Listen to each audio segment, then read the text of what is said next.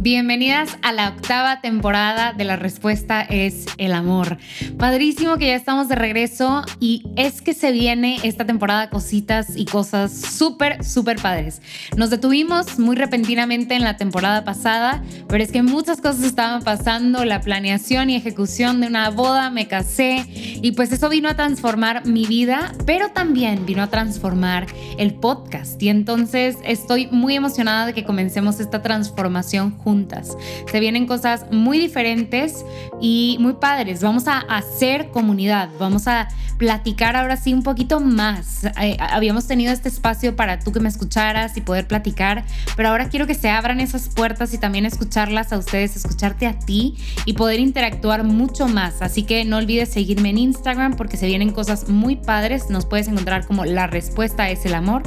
Gracias por acompañarme en este viaje, por sumarte y pues juntas let's enjoy the ride, porque para eso estamos aquí, para ser y crecer juntas como hermanas, como mujeres que siguen a Cristo, que quieren encontrarlo todos los días en las cosas grandes y pequeñas, y para eso es que estamos aquí juntas.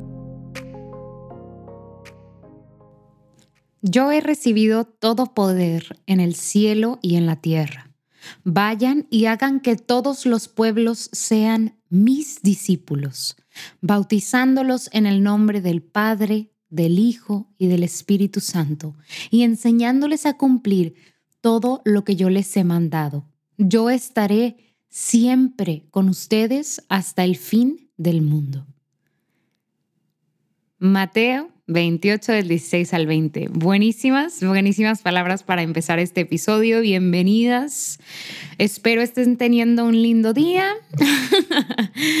Este episodio se viene súper bueno. Em, realmente eh, es un tema que creo que es súper importante. O sea, es, es, muy padre hablar de esto, pero creo que aparte es súper importante porque a veces poco hablamos de esta gran comisión. O sea, esta, esta cita que les acabo de leer se llama la gran comisión, le decimos la gran comisión. Em, y estoy hablando del tema de hablar del Señor, de compartir de Dios, porque venimos a este podcast em, porque nos encontramos con alguien que piensa como nosotros, porque podemos platicar, porque podemos encontrar puntos en común, porque podemos crecer y qué padre, ¿no? Pero realmente los cristianos pues no existiríamos si alguien no nos hubiera hablado de Dios alguna vez o si mis papás no hubieran conocido a Dios o cualquiera que sea la ruta a través de la cual llegaste al conocimiento de Jesús, ¿no? Pero alguien nos platicó de Jesús y, y ahí empezó algo o alguien le platicó a nuestros ancestros, ¿verdad? Porque igual no es tu mamá, no es tu abuelo, ni es tu bisabuelo, o sea, esa cadenita de conocer al Señor viene de más, de más atrás, pero alguien, alguien le habló de ese, a ese alguien relacionado a ti, a ese ancestro tuyo, alguien le habló de Jesús. Y entonces, así por los siglos de los siglos, hasta que el Señor decida que el mundo se acabe, se necesitarán personas que hablen de Jesús. Entonces, por eso hoy vamos a hablar de este tema de que, que el título lleva de cómo hablar de Dios, ¿no?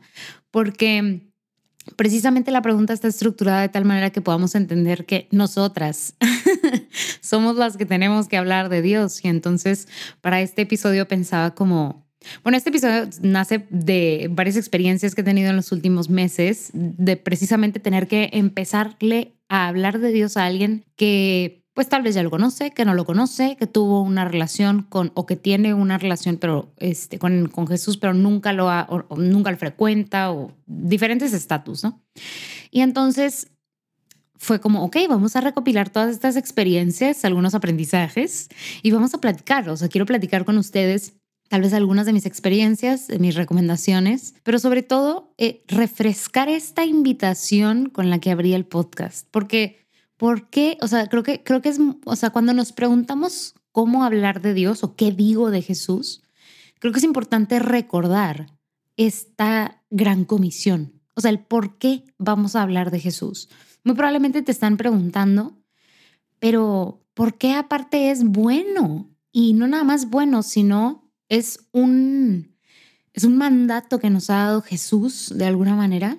Eh, y, cómo hacerlo, ¿no? Entonces, les vuelvo a leer esto con lo que empezamos, que es la gran comisión, Mateo 28, del 16 al 20, y dice, Jesús les dijo, yo he recibido todo poder en el cielo y en la tierra. Vayan y hagan que todos los pueblos sean mis discípulos, bautizándolos en el nombre del Padre, del Hijo y del Espíritu Santo, y enseñándoles a cumplir todo lo que yo les he mandado. Y yo estaré siempre con ustedes hasta el fin del mundo. Si, si fuéramos así como frase por frase, o sea, es poderosísimo. Primero, Jesús vuelve a tomar su lugar y nos recuerda que Él tiene todo el poder. Todo el poder, y no, no, no solo todo el poder, punto, todo el poder en el cielo y en la tierra. O sea, a mí no me vengas con que hay algo imposible. Yo tengo todo el poder. Así empieza. Y después de decirte que Él es todopoderoso, decirte a ti y a mí, nos dice, vayan. O sea, verbo y en imperativo. Vayan y hagan a ti y a mí, no a los sacerdotes, no a las hermanas religiosas, no a los consagrados, no, a ti, a mí. O sea, comienza con sus discípulos, pero se extiende a todos nosotros. Vayan y hagan que todos los pueblos sean mis discípulos, o sea, que lo conozcan y lo sigan. Y luego dice que bautizándolos en el nombre del Padre, del Hijo y del Espíritu Santo. Y no se acaba ahí, continúa. Y enseñándoles a cumplir todo lo que yo les he mandado. Y cierra con la cosa más hermosa con la que puedo haber cerrado. Yo estaré siempre con ustedes hasta el fin del mundo. Yo, yo Jesús, que me acabo de reconocer, el que tiene todo el poder en el cielo y en la tierra, yo voy a estar siempre contigo hasta el fin del mundo, hasta que se acabe la vida como la conoces, en este mundo. Entonces, ok, ese fue como disección, creo que sí es diseccionar.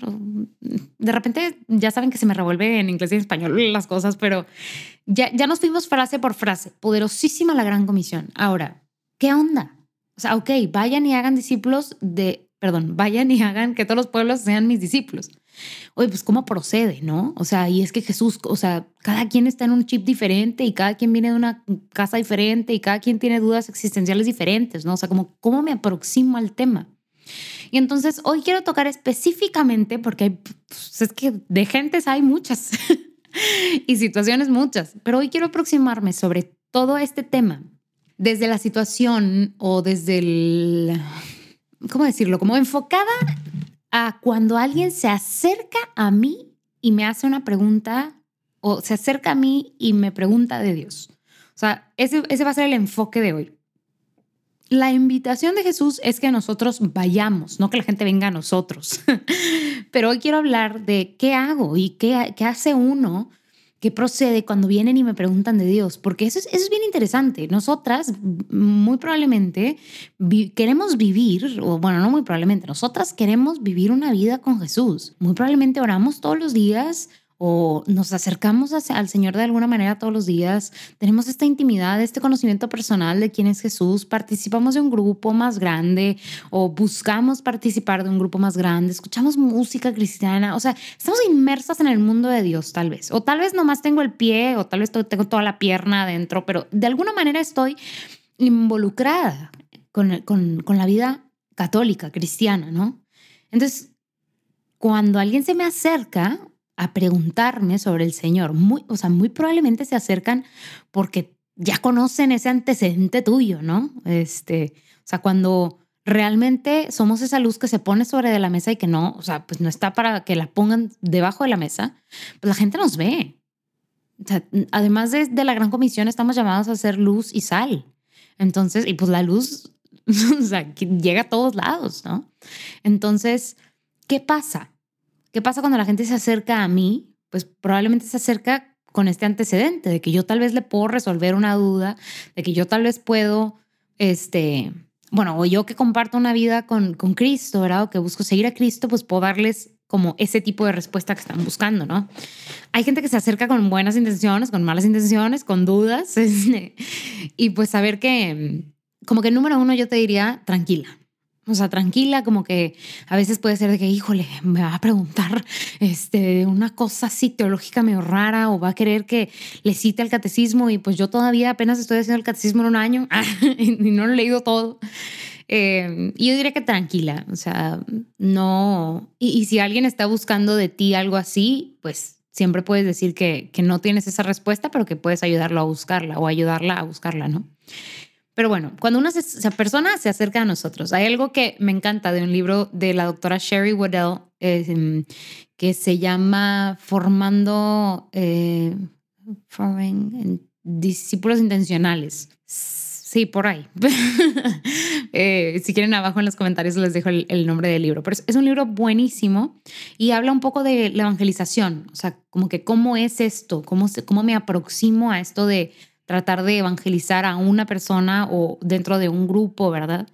Y algo bien padre que menciona, que, a mí me, me dejó marcada después de leer eso, fue que cuando una persona se acerque a nosotros, no importa el nivel de curiosidad que tenga. O sea, tal vez se acerca y está emocionada, quiere saber o emocionado, ¿verdad? O, tiene una duda y tú dices, híjole, de aquí soy, o sea, de aquí me agarro para contestarle y decirle todo lo que necesita saber y bautizarlo de una vez y todo. No, o sea, como que, órales. Porque me emociona, ¿no? Me emociona la, la, como el potencial de esta pregunta. y lo que ella dice es, cuidado, lo que no queremos es responderle su pregunta, que más bien es responder a, su curiosidad con un balde de agua fría lleno de información. Entonces, al contrario, nos dice, cuando una persona se acerque, pues contestemos como que poco, ¿verdad? O sea, demos información, pero nunca este balde de agua fría que los haga sentir como, ah, ok, no entendí nada, pero bueno. Entonces, ¿cómo, cómo contestar? O sea, si no es este balde de agua fría, si no le suelto toda la información que tengo, ¿verdad? De todos los años de catecismo, ¿qué, qué le digo, no? Y entonces algo muy, que, ese es uno de mis primeros consejos, algo muy importante es el, ¿cuál es el nivel de confianza? O sea, hacer un, un assessment chiquito. ¿Cuál es el nivel de confianza que tengo con esta persona? Eh, es mi hermano, es mi prima, es mi amigo, es un conocido de la universidad, es un conocido del trabajo. Este, ¿Quién es esta persona? ¿Y cuál es el nivel de confianza que yo tengo con esta persona? ¿Por qué es importante? Porque presentar al Señor este, y, buscar hacer discípulos a las otras personas va a requerir que haya un puente de confianza entre nosotros dos. Es algo que también menciona la doctora en su libro. O sea, la única manera en la que nosotros podemos llevar a estas personas a Cristo es a través del puente que, que somos nosotros. Entonces, ¿cómo está ese puente de confianza? Y, y pónganse a pensar en su vida. A veces ustedes son el único puente entre esa persona y Jesús. O sea, tal vez tienen amigos o amigas o conocidos o conocidas que no conocen a nadie más que sea cristiano. Solo a ustedes. Entonces, en ustedes recae el, poder ser puente para esta persona, o sea, para eh, literal, que a través de ustedes pueda cruzar y conocer a Jesús. Entonces, ¿cómo está este puente de confianza? ¿qué tan, qué tan sensible es o qué tan firme está? Em, porque en definitiva, si no existe este puente, pues trabajemos en construirlo para que entonces exista un puente fuerte que, a través del, cual esta persona pueda caminar y llegar a Cristo. O sea, eso es muy importante. ¿Qué nivel de confianza tengo? ¿Cómo está este puente de confianza con la otra persona? Esa es una cosa muy importante. Y la otra es, ¿en qué etapa de conversión está esta persona? ¿En dónde está? Y que dices, uy, no, hombre, Betty, pues como que conversión, si ni, ni sabe nada de Jesús. O sea, está perfecto. Esta, la doctora en, en, su libro identifica como varias etapas que yo las voy a cambiar un poquito, pero son cuatro. Técnicamente vamos a ubicar a una persona en su viaje de no conocer a Cristo a servirle y amarle, ¿no? Y reconocerle como su Salvador. Entonces, en este camino extremo, inmenso, empezamos con una curiosidad. Entonces, esa puede ser una primera etapa, la curiosidad. No conozco a Jesús, no sé de quién me estás hablando, no sé nada, pero me da curiosidad sea, hay una curiosidad espiritual. La segunda etapa va a ser esta como apertura. Oye, pues me late pues a ver qué onda, o sea, voy al grupo o platícame más o me, me da mucha curiosidad e inclusive quiero pues, ir a mi primera misa, ¿no? O sea, déjame acompañarte. Entonces esa ya no es curiosidad, ya es una apertura a conocer más, a probar. O sea, si fuéramos a una cena, o, sea, a probar el pastel, así como que dame una probadita, ¿no? No significa, tipo cuando vas a comprar una nieve que dices de que, mm, o sea, esa me late, pero no la voy a pagar, pero dame de probar. O sea, ese es literal, la apertura es como la cucharadita de nieve que te dan gratis. Y luego, la doctora les digo, tal vez mapea esto diferente, pero yo, yo quiero decir que después de la apertura viene el, como el discipulado. O sea, esta persona que dice, va, le entro, compro la nieve, no me vuelvo paletero y, o, señor de las nieves y pongo mi tienda de nieves. No, pero pues te compro la nieve, que puede ser voy al retiro, o sea, o voy a alguna plática contigo, o sigo platicando, o compro un libro y empiezo a aprender más, ¿no? Que este yo le, yo le voy a decir así como el discipulado.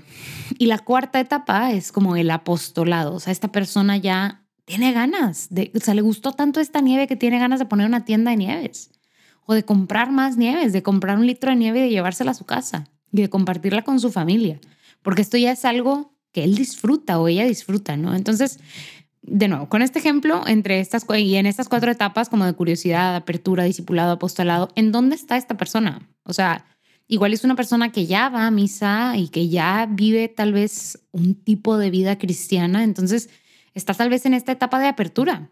O sea, tal vez no es un discípulo de Cristo, tal vez no es como esta persona que activamente lo sirve, pero sí una persona que ahí pues está abierta a ir a misa con su familia y ahí va, ¿verdad? Entonces, dependiendo del nivel de confianza que yo tenga con esta persona y la etapa en la que yo creo que está, porque tampoco tiene que ser a ciencia cierta de que punto y coma y después le hago el reporte de que está en la etapa de apertura. No, lo único, o sea, lo único por lo que sí nos sirve saber en qué etapa está es para saber de nuevo, calcular de alguna manera qué tanta agua le echo al balde, para no convertirnos en el balde de agua fría y que inclusive sale contraproducente, ¿no? O sea, como el reto del Ice Bucket Challenge que alguna vez hubo, o sea, no, lo que no queremos es llegar a ese punto. Entonces, ¿cuál es mi nivel de confianza? Y si mi nivel de confianza con esta persona no es mucha, pues trabajar en construirla. ¿Por qué Betty? O sea, ¿por qué? Si nada más se me acercó y me hizo una pregunta, o sea, ¿por qué yo tendría que trabajar en, construir un puente de confianza con esta compañera de la universidad? ¿Por qué?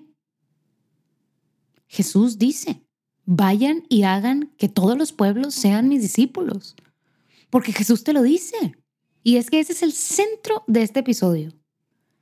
Que no te dé hueva, que no te dé flojera, que no te pese el construir un puente de confianza con esa persona. Para eso viniste al mundo. Para eso tú y yo estamos aquí, para compartir la buena nueva del Señor, para hacer discípulos a las naciones.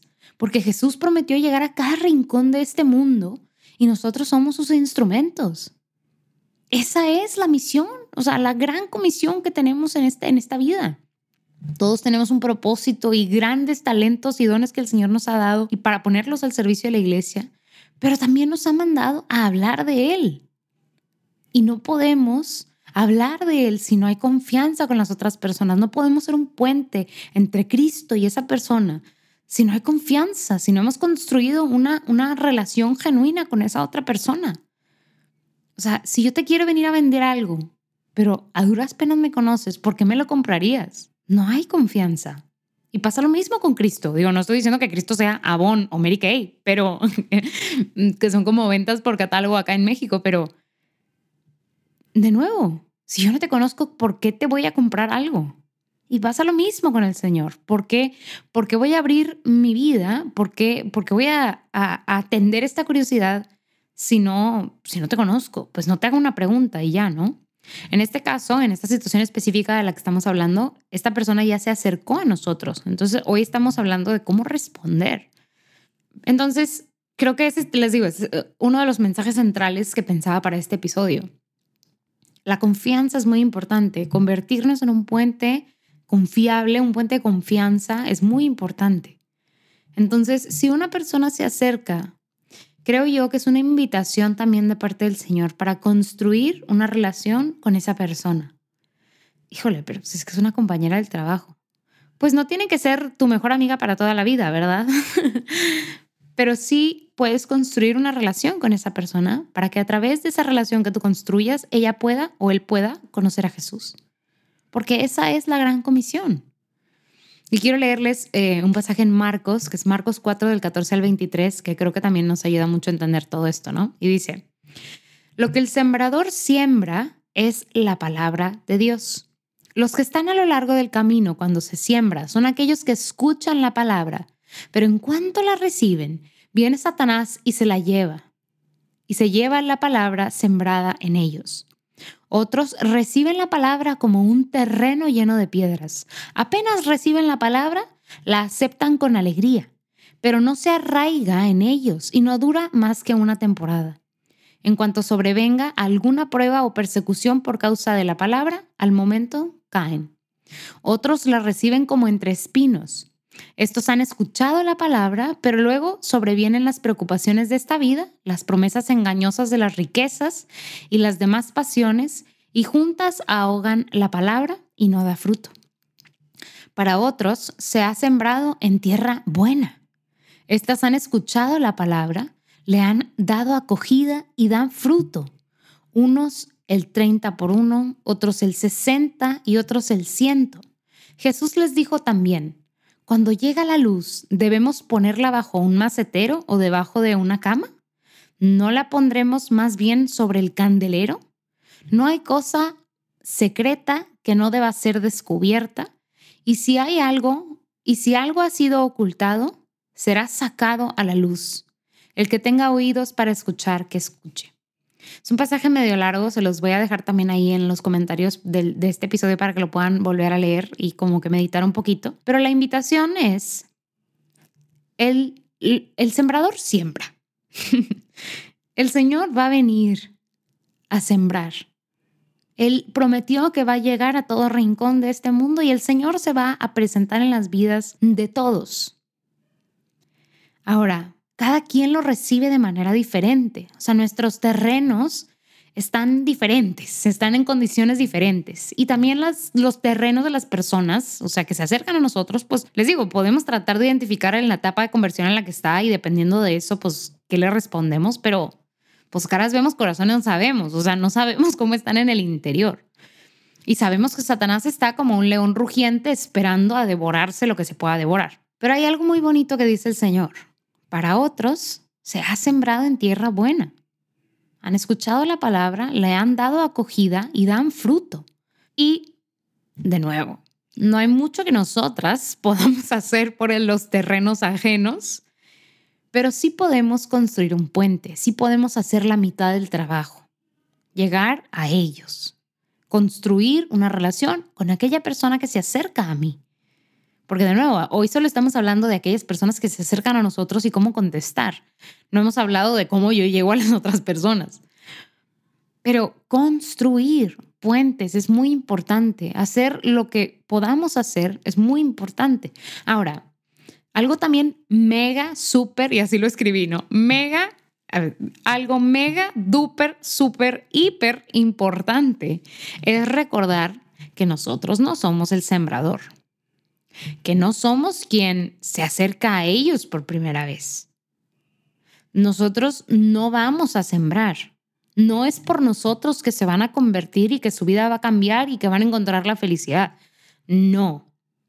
Cristo es el que prepara el camino. Cristo es el que siembra la semilla. Cristo es quien la riega. Cristo es quien se encarga de germinarla. Y Cristo es quien se encarga de hacerla crecer y de cuidarla.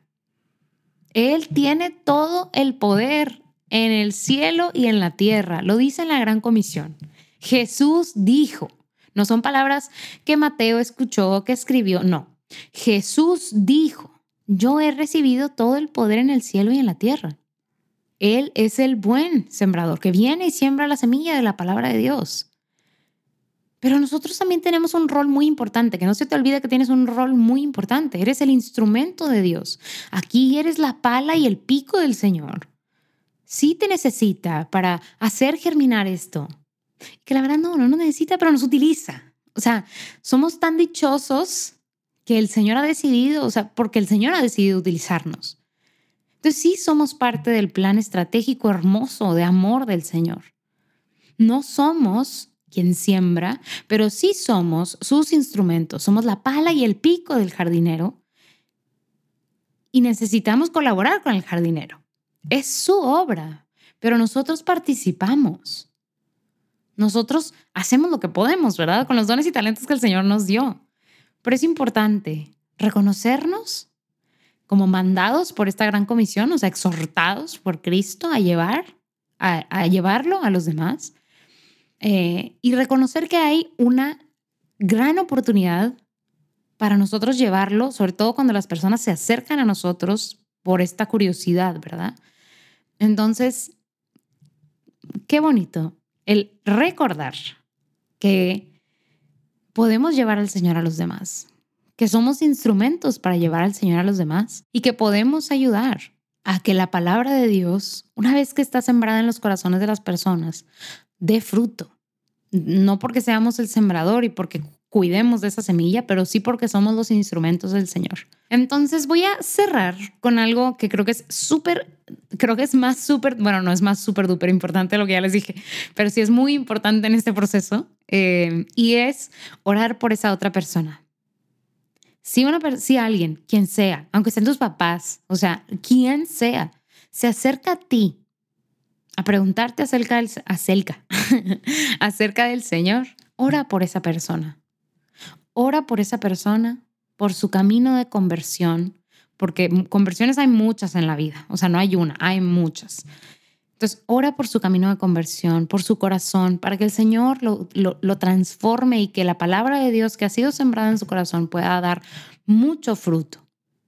Y ora también para que el Señor te utilice, utilice tus palabras, tus acciones, tu comportamiento para ayudar a germinar esa semilla.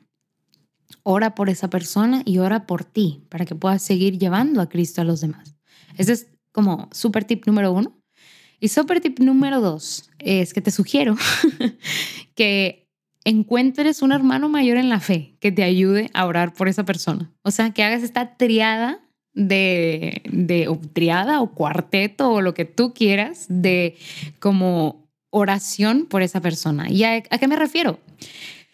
Dependiendo de quién sea esa persona, ¿verdad? Y en este camino a conocer más a esa persona y construir un mejor puente de pues, para llevar a Cristo, eh, escoge a un santo o santa que creas que se alinea con esta persona. Si es pues el santo de las causas imposibles, porque esta persona está cañón, o si es una mamá, o si es un papá, o si es, eh, miren, santo patrono de lo que sea, ay, se lo juro. Entonces, buscar un hermano o hermana mayor en la fe que pueda ayudarles a interceder Em, por esta persona también y por su camino de conversión y por su corazón y por lo que ustedes puedan hacer en la vida de esta persona sea para bien, pues qué mejor.